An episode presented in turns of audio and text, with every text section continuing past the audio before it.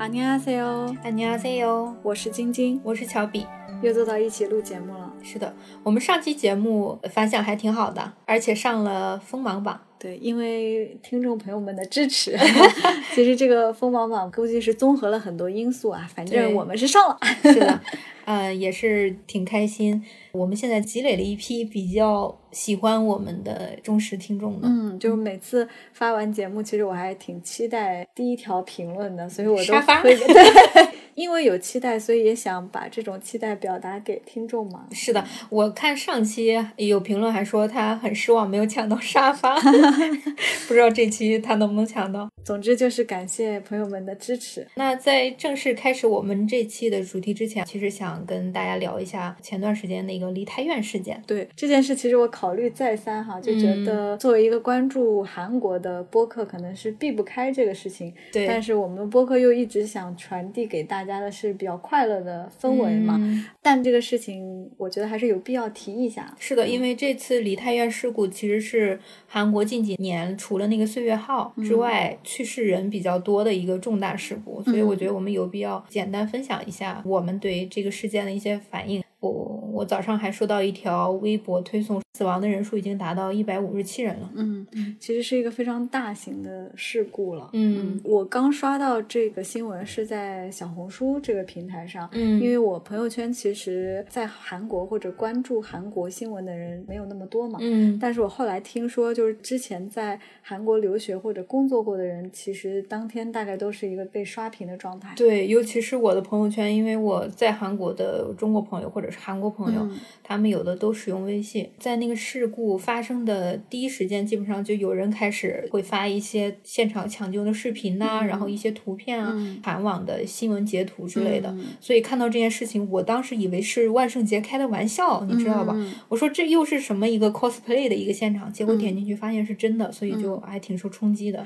我看到那些新闻的时候，我自己是很不敢看的，因为我是一个对这种负面新闻，或者是对一些可能会给我带来创伤性伤害的报道，我都比较谨慎。尤其是这几年疫情，我觉得我看到的这些新闻太多了。因为我本来也是学新闻的嘛，嗯我在大学期间其实还写了一个关于灾难性报道的这个伦理方面的论文。嗯我觉得我的心理承受能力是比较差的，就是我自我认知是这样的。当我摄入过多的这些信息的时候，我自己可能心态上调节不过来，很容易焦虑和抑郁。对嗯，你说像我们以一个第三方的角度去看到这些新闻的人，嗯都是这种比较害怕、焦虑、恐慌的这种心情。别说现场真正经历这个画面的人，我觉得从韩国媒体的报道，包括其实我们国内媒体也有很多在关注这件事。目前来看还是挺多面，就是试图在了解清楚这个真相。对，嗯但我觉得真相到底是怎么样，可能一时半会儿调查不清楚，嗯因为不是说调查这件事情的那个负责人在家自缢了嘛，嗯所以这件事情我觉得可能也会比较马虎的收尾。当然，这只是我的猜测啊，嗯仅代表个人观点。去韩国的人应该都会有去过梨泰院这个地方吧？是的，我当时在韩国，周五不是他们的黄金周五嘛，嗯一般跟朋友约会，然后喝酒什么的，都会选择在梨泰院，嗯因为梨泰院它是一个外国人聚居比较多的一个地方，嗯它有一点点欧美的那种感觉，所以韩国人包括外国人都会在一些特定的节日就聚集在梨泰院，大家一起吃各国的美食啊，然后嗯享受那种国际的氛围。所以梨泰院对我来说一直是一个非常国际化的感觉。在这次踩踏事件发生之前，我其实在韩国的时候经常去梨泰院，给我的感觉就是人非常多，但嗯是没到踩踏事件那种地步啊。我觉得这个事件可能也是疫情这么多年以来，就是大家的一种释是吧？放对，其实这个事情发生之后，在微博上转的比较多的是一个韩国发言人，就说年轻人享受节日没有错，这个啊。嗯其实这个是对待这个公共事件不同的一种态度吧。对，发生这些事情之后，第一时间不应该是去责怪年轻去的人人去享受乐，对而是应该去看到底是什么环节出了问题，是是出警不足啊，还是说当时没有及时的去做一些挽救的措施啊？是的，因为我也看到一些报道说，发生踩踏事故的那个人员的密集程度，其实嗯比起很多年以前就是还好，程度嗯就是没到说非常拥挤的那种地步，应该就是某些环节出了错误导致这场事故的。嗯，其实这个事情，我觉得是不管发生在哪个国家，世界上的哪个角落，我觉得。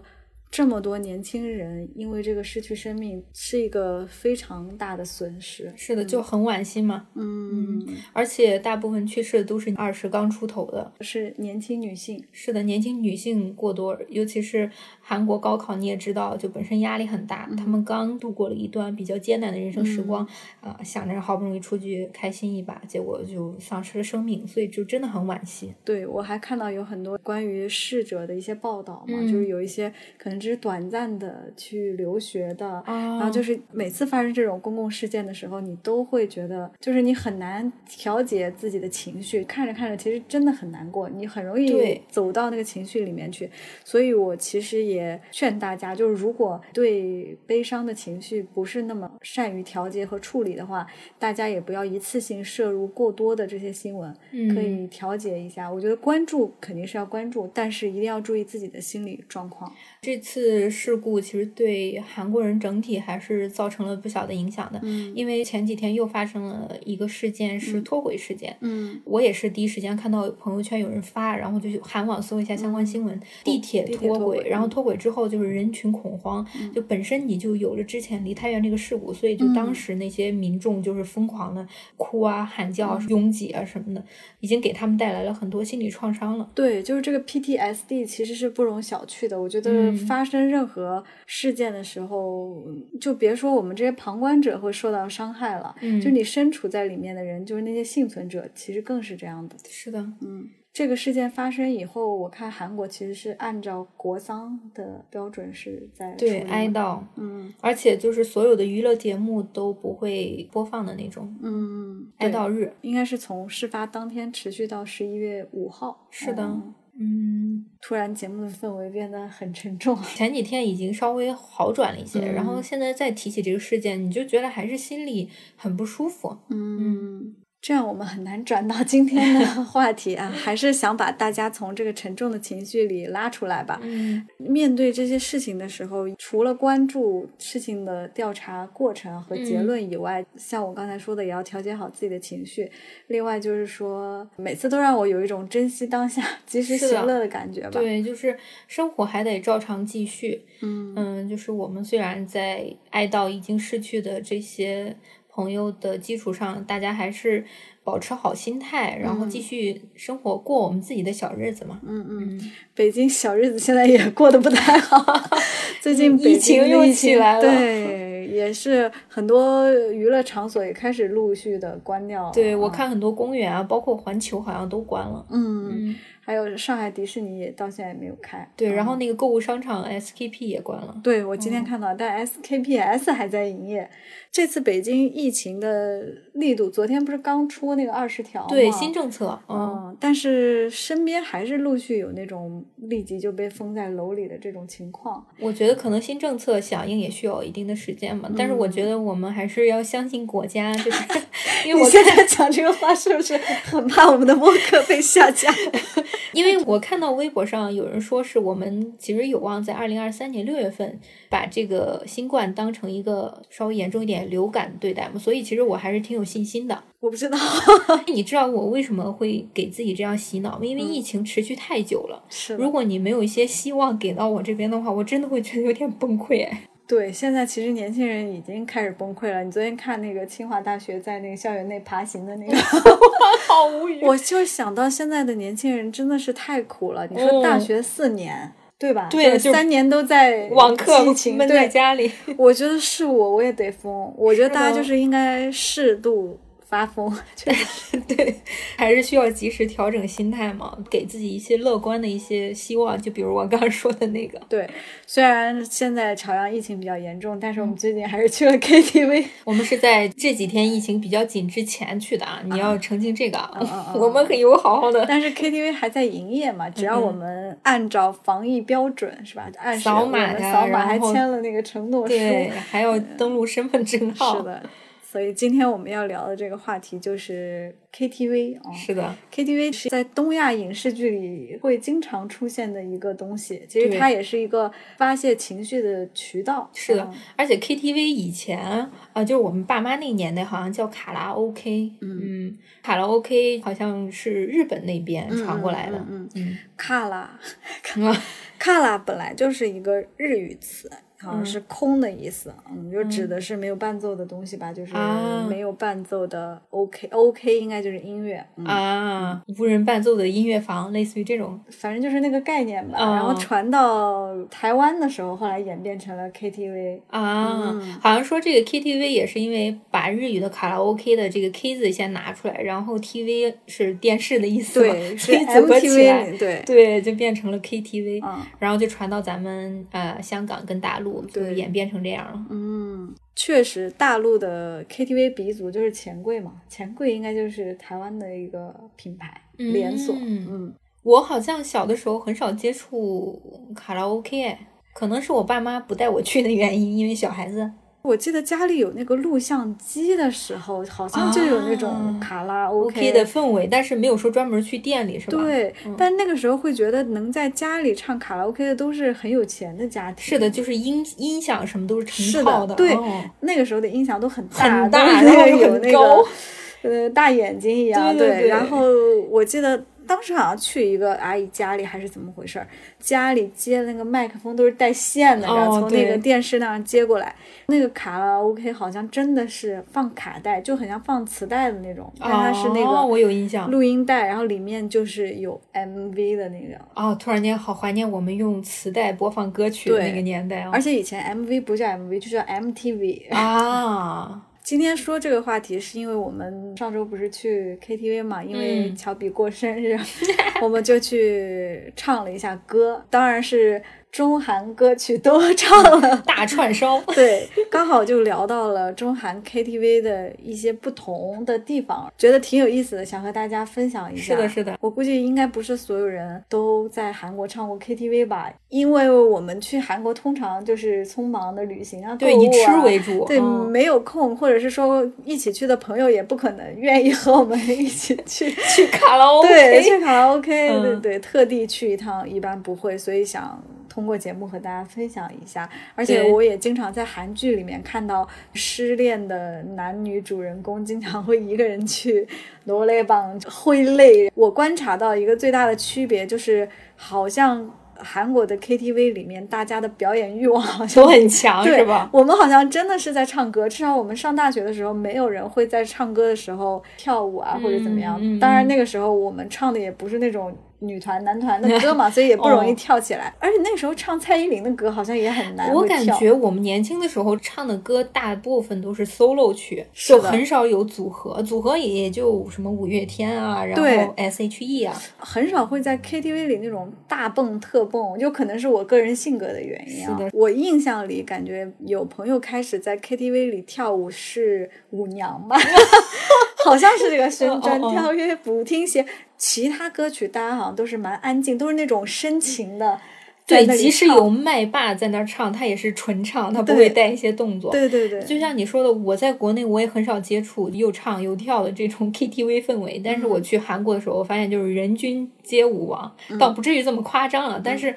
你知道韩国人他们就是从小能歌善舞，因为他们受 K-pop 的那个环境影响，啊，所以他们从很小的时候就从小学就开始学那些比较流行的那种 K-pop dance。嗯，就多少都会跳一点。对，然后你刚有提到那个 n o l e b a n n o l e b a n 其实是韩国 KTV 的名字，嗯，翻译成中文就是唱歌房、练歌房。嗯我们给大家普及一下韩语 n o l e 就是歌歌的意思嗯，帮就是房。对，所以连起来 就是 n o l e b a n 嗯然后他们那边练歌房其实就是 KTV，大部分是分两种的，一嗯。种就是这个 KTV 它就可以喝酒，呃，就你可以娱乐；嗯。另一种就是你压根儿不可以饮酒，因为他们那边 KTV 可以售卖酒的都必须有相关的营业执照，啊。嗯，营业执照都是不一样的。啊，那就是不能喝酒的是自带也不行。一旦被发现举报，就这个店就直接关门处理。哦哦，我想起来，我当时有一个朋友，他现在在国内有深圳那边啊，但是我不知道他近况是什么。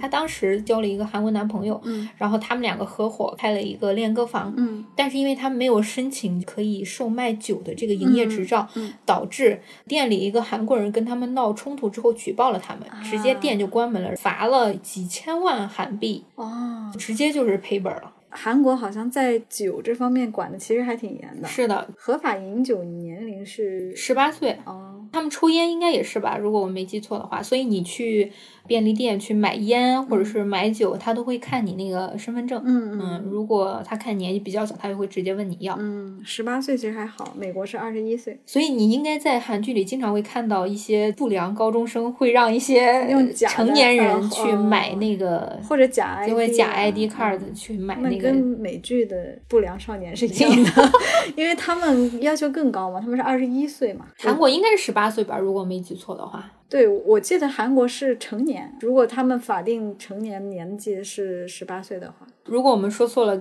听众朋友可以纠正我们。对，因为我记得好像。前阵子看了一个新闻，说韩国把这个合法年龄降低了，是吧？对，好像把成人年纪，就是未成年人犯罪不是有相关的规定吗？他好像把这个年龄降到十六岁，是吗？十四岁还是十六岁？反正比原来的基础降低了几岁。我好像也有印象。嗯嗯，咱们真不是一个严谨的播客，回头又会有人留言不做功课就录节目。我们的节目就是这样的轻松，也给听众以空间纠正我们，让我们更加进步。而且我们聊的时候，经常会有一些发散性的思维，就是说到哪儿就聊到哪儿嘛。对，其实就是闲聊呗。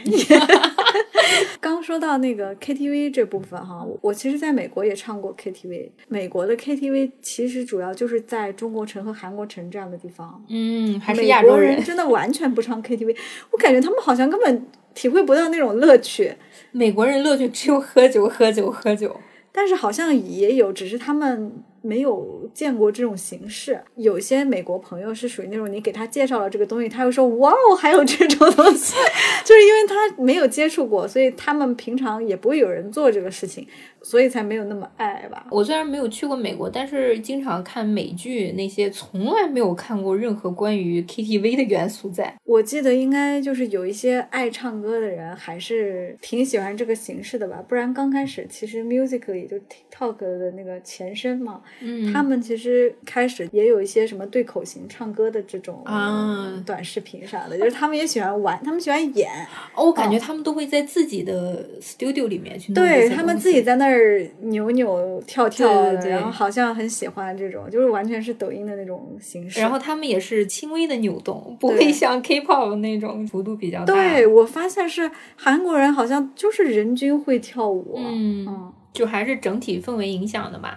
对，而且韩国人在 KTV 里还真的挺嗨的，我至少看电视剧里是这样子。是的。其实韩国的 KTV 跟国内 KTV 构造上来讲的话，其实装潢啊、设计风格都差不多。唯一一个不太相同的就是韩国的 KTV 没有触屏设备。你点歌，他们会给你提供两个东西，一个东西是写满数字，还有一些返回键、基础的这种按键的一个点歌盘，嗯，然后还有一个就是非常大的一个书吧，里面包含各式各样比较火的歌曲，会有一些编码，你依据那个编码在那个点歌盘上面去点歌。嗯，我好像在电视剧里经常看到，就是特别厚的一本。是的，但是那个是每一家练歌房的编号都一样，还是都不一样？嗯，不太一样哦，因为它有的练歌房可能更新比较快，然后它那个编码录入系统呢可能会比较早一点或者怎么样。它那个多费劲啊，超级费劲，只增不减，而且是的，而且它那个，所以它那个会越来越厚哎，它会更新啊，有的。所以就是特别不方便，但是这也太不电子化了，非常不智能。最近我看朋友发的朋友圈说，韩国 KTV 现在有部分已经开始装了触屏设备，终于可以触屏点歌了。天啊！国内的所有 KTV 好像用的是同一个系统。我为什么知道这个事儿呢？是因为之前在美国的时候有一个师兄，他好像就把这个系统装到了他的电脑里，所以他就在自己家可以让我们用他的 ThinkPad 点歌。应该就是一个正常的需要运行环境的一个点歌的系统，所以我们在国内看到的所有的歌曲都是繁体字的那个 KTV 的那个系统，啊好像他们都是同一套放在同一个盘里面，复制、拷贝、粘贴，只要你有那个系统就可以开 KTV。当嗯然，国内最近也是版权管的比较严嘛，所以其实前阵子下架了很多很多歌曲。曲，对对对嗯。所以韩国他们那边只要 KTV 存在的歌曲，基本上都是买断版权的，因为涉及到音乐版权问题，你投诉的话，也是那个店会被关门的，嗯，或者是下架相应的歌曲。我记得之前看到有一条新闻还是啥的，说有人说自己不认识繁体字嘛，我嗯就想这个人肯定不上 KTV，因为我感觉我们小时候去 KTV 全是繁体全是繁体字字，你对繁体字的认知完全就来自 KTV。而且有的时候很多繁体字不认识，但是你知道歌词，所以就直接就唱下去了，暴露了我们的年纪。韩国最近，哎，也不是最近吧，前段时间比较火。这个前段可能是三年前，我还在韩国的时候，特别流行一个叫 Coin n o r e b a n Coin 就是那个币的英文。它这个 Coin e n 跟普通的那个练歌房不太一样的是，它需要你去买那个币，然后去投。你想唱几首歌，你就投多少币。哦它是按歌的数量去算钱的，就是一首歌差不多是五百韩元吧，五百韩元就两块多人民币这样子。哦，它可能也跟版权相关吧，它就是相当于你买了这首歌的那个。对，而且在那种它有点像，当然有的设施环境好，有的设施环境差。你就说我当时去的那几家设施环境比较差，嗯一般都是什么学生啊，就是刚入职场人人去的比较多。它里头就是像我们临时拍照的那种摄影棚一样，啊，就是一小间儿一小间，就一个帘子封着，隔音效果也一般。那还没有那个唱吧好吗？是的，就是设施环境，可能因为我当时去那比较便宜，它好像一百韩币就一首歌，很便宜了。哦，那真的很便宜。对，所以很多人就是为了释放压力，就基本上中午的时候就会去唱几首那种。中午去唱几首也太夸张了，就跟在电影院门口 唱几首一就样。就跟对电影院门口那个唱吧那小棚子一，样。我就嗯真的很不理解哦。那个唱吧小棚子好像也是，你可以一首歌一对直一首歌唱一直唱，要么就是你多唱几首歌。是的好像他也是按这种他时间他应该按分。钟分钟去算的。我自己没去过，但我好像听人说过，它是要么就是假设一个价格啊，可能比如说三十块钱啊，唱一首，你可以唱无限次，嗯，它有这种收费措施。还有就是你一个小时随便唱，哦，就是让我想起来，我当时在韩国那边工作的时候，上面的 leader 中午突然间抽风，要拉我们去唱歌，我当时就穿着拖鞋就出去，因为你知道，在韩国工作基本上都穿拖鞋嘛，对大家不会。他骗我说，他说要去开会，我就拿着一个笔记本，然后穿着拖鞋，我就跟出去，没想到是把我拉到了练歌房里头。天呐，你们临时 TB 啊！对，临时 TB 一直喝到了下午五六点，妈呀！因为他当时官儿比较大，就没人能管得了他。嗯，关键是去了这个 Coin 这个练歌房之后，我们还去了正经的练歌房，就在那里面就狂喝，就逼着你喝酒。啊，这个好讨厌啊！对，反正就是这是让我觉得韩国酒文化真是太吓人了。对啊，下午就拉去喝酒，对，而且他不管你是女生男生，他就逼你喝酒。嗯，太可怕了。当时有一个韩国女生就在那儿装醉装睡，我还怕她有事，去去拍她，我说你怎么样怎么样，然后她就跟我眨一只眼，说你别说话，别出声，就这种。韩国女生吗？对 她也喝的不行了是吧？她就她不想跟那个老大爷喝，我们都管她叫阿娇喜，不想跟阿周啊，喜就。是，你也可以装睡，但是那我太实诚了哦，但是我确实不能喝，我喝上头之后她就不让我喝了。哦，那还行，起码还能正常的就因为当时有那个别的代理帮我挡酒，哦，毕竟觉得我是一外国人嘛。是啊，嗯哎，这个文化真是糟粕。现在好多了，可能，嗯现在年轻人可能也不太吃这套了。嗯，就跟我们之前说，他们那边政府也有一些措施什么去防止这些糟粕文化，嗯，那你那个时候在韩国去 KTV 频次高吗？挺高的。基本上，呃你知道韩国人就是聚在一起就是喝酒嘛，那你其实除了吃饭，你不能老吃啊。我不是说他们有那种就车轮的那种一恰一恰三卡对。基本上就是有一轮就会去练歌房。在美国的时候其实我们去的就比较少一个是因为 ktv 本身不多因为你都要特地去中国城这种地方才能唱到。另一个就是去的时候都是大活动中国人的聚会什么的会特地选在那里。之前去 L A 就是见同学什么的，大家人比较多的时候，就会去那种大一点的 K T V。哎，你在美国的时候没有经常去参加一些 party 什么的？我其实很少，可能跟我性格有关系，我太 宅了。我觉得如果是我，可能场场 party。对，美国人的 party 就是那种玩那种傻子一样的游戏。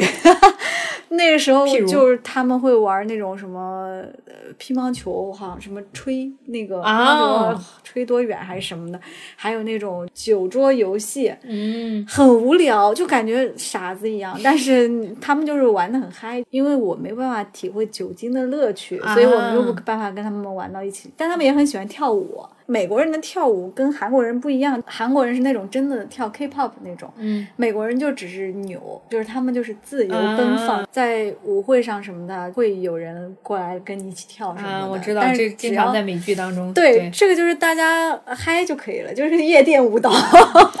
国内首先没有 party 文化，当然现在也会有一点。对，国内蹦迪，但是蹦迪吧，你肯定就只能去那种固定的场所才能蹦。感觉还是一定程度上很束缚，然后在 KTV 大家也不会说 手舞足蹈的那种。这几年去 KTV 的时候，发现可能是因为身边喜欢 K-pop 的人多了，跳舞的人也变多了。反正我不是那个人。你上周的时候是谁在 KTV 那个？我只会扭，好吗？对呀，就是多少会扭一扭吧。我有一个演变，就是我以前会认为 KTV 是一个。让我一展歌喉的地方。我就没有把它当成一个朝阳孙燕姿，对对，我就会觉得哎，我要震慑一下大家，就是那种啊，我唱歌挺好听的，我希望大家也都听到，enjoy 这种歌声。但是后来我才意识到啊，不要太以自我为中心，那大家会讨厌你。对，那个时候很年轻，但我大家也不会讨厌我，因为我不是麦霸那种，麦霸是一直唱歌嘛，对他什么他都要唱，上去就不点歌，然后一点歌我就需要惊艳大家，你需要安静安静，都给我好好听歌。对，希望那种我唱的时候，大家就哎，那个原声关了没？就我以前追求的，上大学的时候啊，年轻的时候是追求的这种感觉。嗯。但是后来我就觉得不要有这种感觉了，就是大家 social 就好了，大家就是要快乐，所以就会点一些呃五月天啊，就是这种歌曲，然后大家都可以一起唱，哪怕破音什么就都没关系，大家就嗨就好了。哎，我跟你是不一样哎，我是年轻的时候就是惹人嫌的麦霸。好讨厌啊！就是我什么歌都会唱，那这没办法，你谁让你什么歌都会唱呢？然后呢，我本身就是声音又比较大嘛，然后很多人他们在那种 KTV 就声音巨小，根本都听不见他在唱什么。这时候我就会跟他一起唱，然后我的声音就会盖过他。对你声音真的很大，你在播客我们都知道，我们现在还是做了一些距离的调整的。有一次我们剪节目出来，我看底下评论就有人说，就是声音有时候大小不一，其实是因为我的声音偏小，然后你即使离麦克风比较远，你的声音还是很大，证明我非常年轻力盛，身体健康。对，证明你中气十足。那你在韩国也做麦霸吗？哦不不不，韩国我就收敛一点，因为你在韩国做麦霸，你需要跳舞。哦对，是的。那所以我跟韩国人出去，我就默默的听，而且 K-pop 的那个歌曲更新换代太快了，我根本就跟不上。哦对，还要不停学。对，所以我只能勉强唱几首中文歌。说实话，我现在在 KTV 的曲目都是以前的。别说你了，我也是。前几期一年一度喜剧大赛这一季有一个节目就是讲这个麦霸的，嗯，我觉得太真实了。麦霸他就是不放下话筒，你在唱的时候，他声音就一定会盖过你，然后他会觉得自己唱很好听，即使他和你不一起唱，他也会给你和声。啊，我那我不至于这么变态。我以前干过这种事儿，你知道，我以前就觉得啊，我唱不到这首歌，我就很想给别人和声，我就享受这种别人说，哎，你还会和声啊，以及哎，你和声很好听的那种。我们年轻真的小时候蠢的时候，真的很蠢。小时候就其实你们都不是歌手，你在炫耀啥呢？所以我近几年去那个 KTV 也基本上就是点一些都能唱的歌曲，然后偶尔唱几句，也不会说就着一首歌曲不放。对。后来我就很喜欢点歌给别人唱，就尤其是那个 MV 里面，如果有我喜欢的人哈，就如果 MV 里有彭于晏，彭于晏出演过哪些 MV，嗯，我都知道，我就会点给朋友唱。有一些经典 MV 的桥段，我自己想看，我也会点给朋友唱。哦，我突然想起来，前几年有跟一个弟弟弟暧昧过，但是就只是暧昧啊。嗯，韩国弟弟。呃，是中国弟弟。我们有一天去一家餐厅，然后那个餐厅可以现场点歌自己唱。我不知道你有没有经历过那种餐厅？该不会弟弟给你点了首歌自己唱吧？对，然后弟弟说：“我点了一首歌，你要不要跟我一起唱？”然后我一看。这这这是什么歌啊？我压根没有听过。后来他在说：“哦，那你既然你不会的话，我就上去了。”他点了一首薛之谦的歌，然后我现在忘了那个歌名叫什么。他其实就是想在我面前展示嘛。我能送你回家吗？可，我外面要下雨了。不是，然后我就巨尴尬，因为大家都会听他唱，我以为他是一个就唱的非常垃圾的，对他瞬间有点下头了。结果他上去唱之后，发现还怪好听的，哦然后就觉得还 OK。唱歌好听其实很加分啊。是的，但是后来就接触一下，发现不是我喜欢的类型。你这个好像韩剧的那个桥段，《巴黎恋人》，我又要说了。是的，然后你又不能不捧场，《巴黎恋人》当时不就是女主为了鼓励男主唱了一首歌，她还让那个男主不要走，她说要唱一首鼓励。他的歌我记得特别深，然后就还摇那个铃唱，真的哎很有意思。如果给你机会的话，在这种餐厅唱歌，嗯，表白，哎也别表白了吧，就是如果真的有机会让你乐队给你伴奏的话，哈，一个现场什么的，你会选什么歌？嗯，你的意思是说底下都是观众，然后专门为你让你去演奏这个机会？对，我觉得我可能不会选择吧，不想有这个机会。我觉得我不太受得了当众做一些事情，就包括唱歌。对，嗯，就是在一群陌生人面前，因为本身自己实力不太够，我怕被别人架架。你还行啊，你唱歌挺好听的。就是除非是我做好准备，没有做好准备，临时性的话，我不会上去。哦，就是让你做好准备的话，你会唱什么？嗯。因为我想到那个《Friends》里面有一个桥段，嗯，就是 Phoebe 她的男朋友在一个 club 做钢琴的伴奏，嗯，然后他就是支持客人上去唱歌的。刚开始 Monica 一直就是说，哎呀，不要不要，我不想要当众唱歌。然后那个 Mike 跟他说完以后，他就说 Delta Dawn，就是他其实心里有那个曲目，他已经想好了，然后他唱的时候也很享受，但是刚开始就会欲拒还迎嘛。就你有这样的一个曲目吗？哦，没有哎，但是我突然想起来，我特别年轻的时候唱的一首，现在想起来好少女的一首歌啊，叫《樱花草》。恋人手中 对，这首歌当时可是我的王牌曲目啊。它是那个什么青苹果什么农庄新苹果乐园，明道和那个谁演的，反正一个古早台湾台湾偶像剧的插曲。嗯，这个组合我还记得叫 Sweetie。对，Sweetie。我天呐，我这真的是什么年代？我真的是。那你会有就是自己必唱的一首歌？那我作为朝阳孙燕姿，我肯定是要唱孙燕姿的歌曲。就我觉得在 KTV 啊，最能震慑人的应该是那个。克普勒他的偏后期的一个专辑啊，但是当然唱一些其他的也可以啦。只是我觉得克普勒是在我的音域范围内可以发挥的 最好的歌曲。但是我我有幸听过你 朝阳孙燕姿的歌喉，对还，确实还是挺嗯蛮不错的。那要是让你挑韩语歌，你有会想要唱的吗？有啊，就有一首必唱曲目。我这个歌曲在韩国人眼中也是认证的一等一的实力。可以，只要在跟韩国朋友唱 KTV，就也会唱。对，就所有人都说：“哇塞，你怎么唱那么好？”然后就甚至会录音的那种。开玩笑。是哪首歌呢？是李承哲的一首歌，叫《Solitude》，好像叫《呐喊》吧，中文。怎么唱的呀？你简单唱几句吧。没有歌词，好像不太会。卡吉麦拉古索里丘，卡吉麦拉古索里丘，萨朗汉达古，萨朗汉达古，就类似于这种。刚刚说没歌词，又唱那么大声，所以这也是 ballad 对吧？对，抒情歌，抒情曲啊，嘶吼的不适合在当众唱吧。你说像中枪一样，对，白智英的那个《冲妈真过错了》也是我 KTV 必点的，简直就是看破喉咙。那以前应该是上学的时候很火那一首歌，而且经常在电视上，感觉好像那时候很多人翻唱什么的，还有中文版。哦，有没有空耳版的？我记得是那个《我是歌手》里面好像有人唱过这个。白智英前几年确实在韩国大火了一阵，嗯，就包括她的一些感情经历什么的，也都放到台面上去讲。她的那个唱歌实力是真好。嗯，我觉得韩国很多抒情歌手唱歌都很好，就别说那种老牌的那种抒情歌手，嗯，我觉得圭贤唱的也很好听，我很喜欢他唱。你发现没有？就是嗯，不管是你做 idol，嗯。还是后续发展成一个专业的歌手，你能明显感觉到这个人的唱歌实力。对，然后唱歌实力强的，他能走得很远。是的，因为团里面也得有舞担，有担当，主歌手，有 singer 嘛，有 dancer 嘛。一般团里唱歌好的人唱的都特别好。是的，他们的路反而更宽一点，感觉。嗯，我去 KTV 的时候，我自己这边的一些小窍门啊，就是你跟朋友一起去，肯定会有一些比较嗨的朋友，有一些不太嗨的朋友嘛。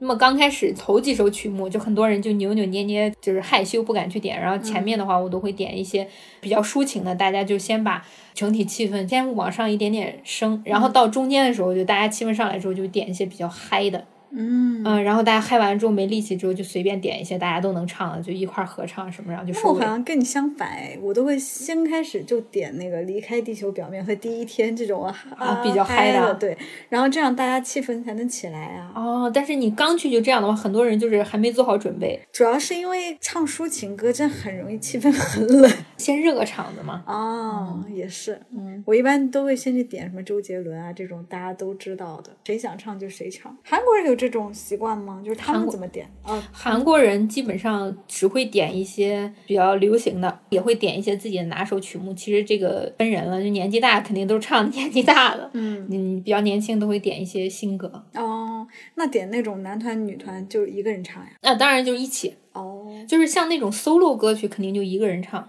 嗯嗯，而且我很少看见他们男女对唱。啊？是吗？我没有男女对唱吗？就很少。就一般就是就不会说专门去唱一个对唱的歌曲啊，但我们这边还挺会的，什么珊瑚海啊，哎我天啊，还有今天你要嫁给我，广岛之恋啊，你是我心内的一首歌啊，把你写进我歌里，嗯，这是暴露年纪，暴露年纪。不过说真的，确实好像韩国没有那么多对唱的歌曲。嗯，他们主要就是要么群体，要么 solo。是你跟韩国年轻人出去的话，基本上都是整体气氛都会很嗨。我不是回国之后在一家韩企工作过几个月嘛，嗯，我参加了一次巨无语的团建，就是我们去 KTV，什么部长啊，什么 team 长啊，就全都去。然后他们都是韩国人嘛，年纪差不多就是四十多、四五十这样子。我天啊，其中一个代理，代理还是科长，我忘了，他把自己领。领带系在头上，就是唱很早以前 年代那个歌，然后就在那儿又唱又跳，还拉我们当中一个朝鲜族姐姐，三十多那种姐姐跟他一块儿对唱。我当时看着，我天，我在韩国都没经历过这么古老的这种方式，那个氛围太尴尬了。就是他们还会跳那个什么，什么肩膀舞啊什么的都会，就是对怎么嗨怎么来，就是那种。天啊，韩国人真的是平常太压抑了。对你平时你就觉得他好正经，对，结果去了那个诺雷榜就发现啊，这是在干嘛？我是谁？我在哪儿？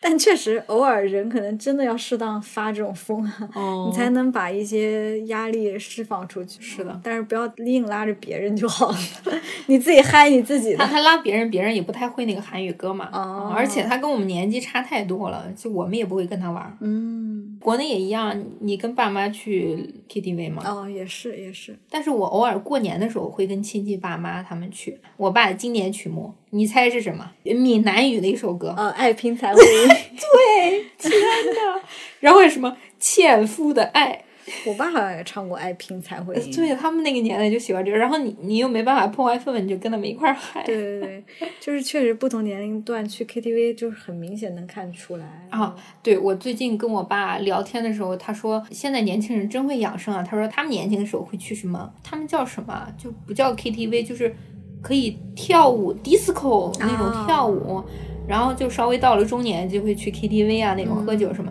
他说现在年轻人好像都去一个叫酒吧的东西。我爸你爸太逗了。对，然后我说是，我说我们都去静吧那边，就是静静的喝杯酒，然后聊聊天。他说现在年轻人真跟他们那时候不一样。感觉我爸妈年轻时候也是唱歌跳舞。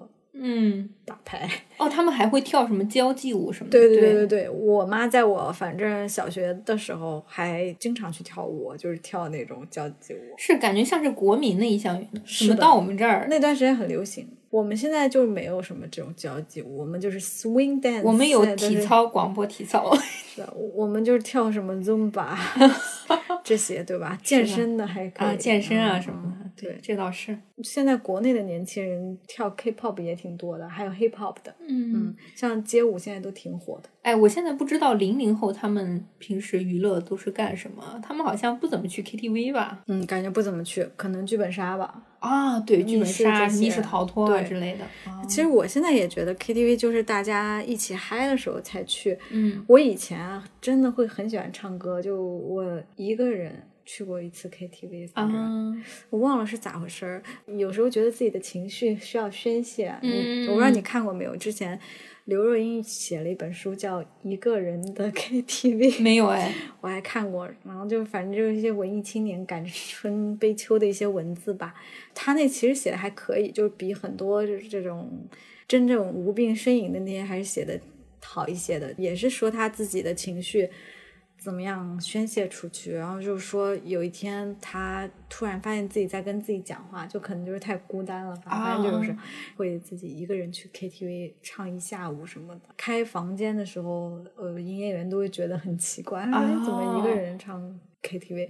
我记得以前好像真的对唱歌比较有热情。我之前不是在上海工作过一段时间嘛，嗯我从北京回上海找上海的朋友玩儿。我每次回上海的时候都会去找好吃的什么的嘛。嗯有一天下午本来准备去逛街，然后我那朋友就说：“咱去唱歌吧。”就我们两个人。啊，我说：“我就来这一个周末，我说唱歌是不是太浪费时间了？”然后他说：“你的时间很值钱吗？” 说的好然后我说：“像没有毛嗯，病。确实很有道理。”然后我俩就去唱歌了。我没有自己一个人去过 KTV，因为我觉得 KTV 确实是一个整体氛围的东西。我不跟朋友去的话，我可能不太考虑去 KTV。对，我除非是真的你有特别想唱的歌。其实我已经不太在学习唱新歌了，就是以前你说周杰伦什么的发新专辑啊，你就会一首一首对着那个 CD 上的词，然后学习唱，然后哦背对词。现在就不会了。哦，我记得那个时候我还专门会有一个小本子去写歌词，对我也是，不知道韩国人有没有这种习惯啊？应该有吧？哎，你看那个很多韩剧，就是啊一九八八，就好像就有这种，他是会贴自己，就剪下自己喜欢偶像的。嗯，然后写歌词对对对。一九八八里面有还挺有名的练歌房片段哦啊太多了是的，就在里面就感觉像个傻子一样，各种嗨。还有那个《机智医生生活》哦，哦，是的，哎，请回答一九八八之前是一九几几啊？一九九四，一九九四。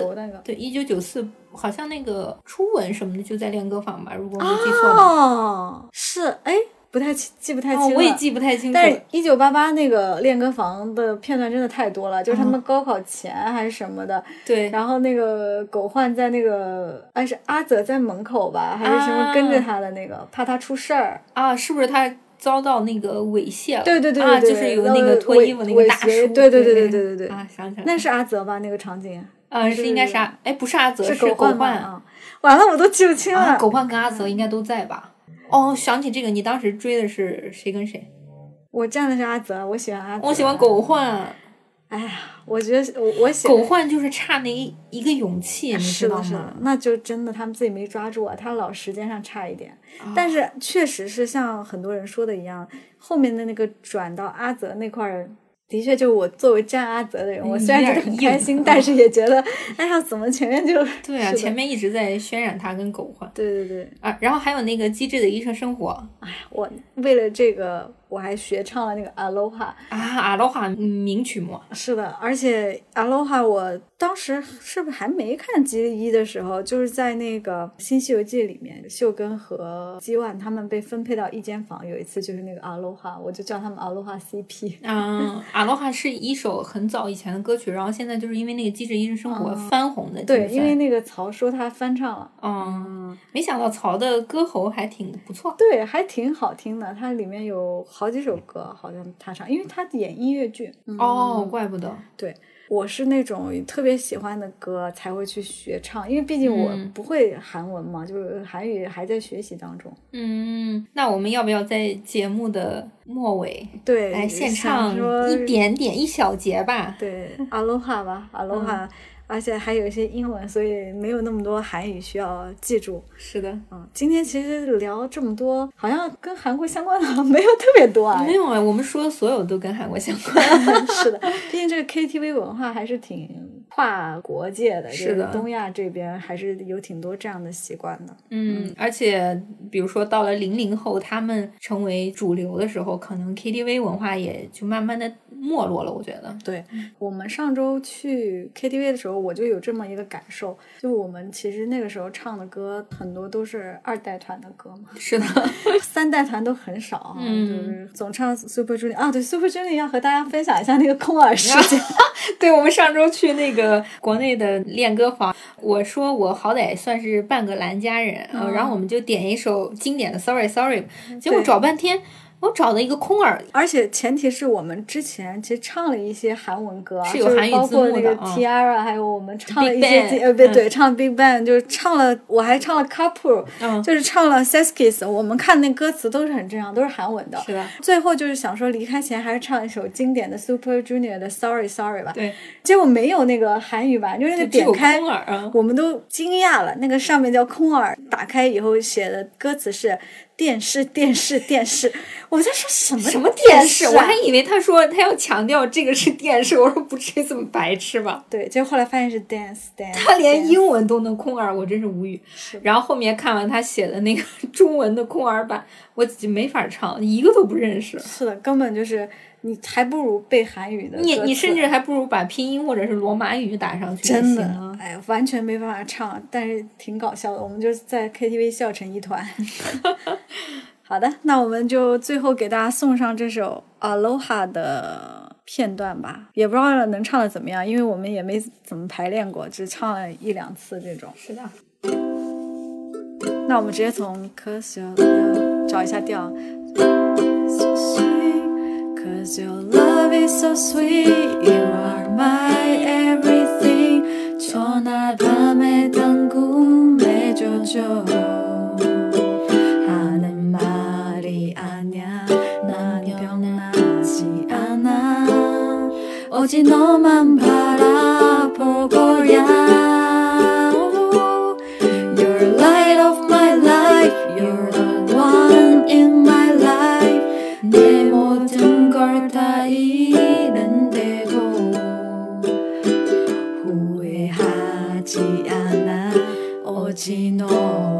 위한 변하지 않는 사랑으로.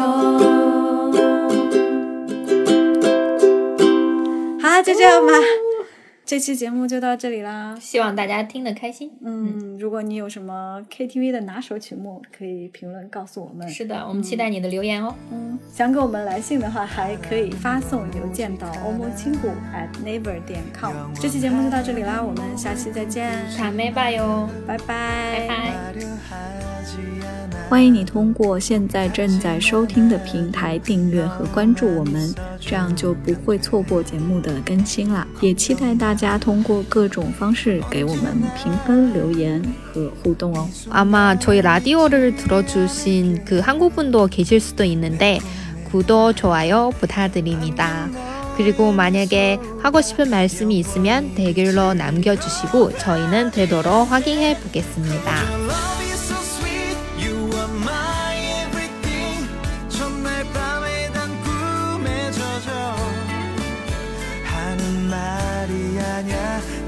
변하지 않아.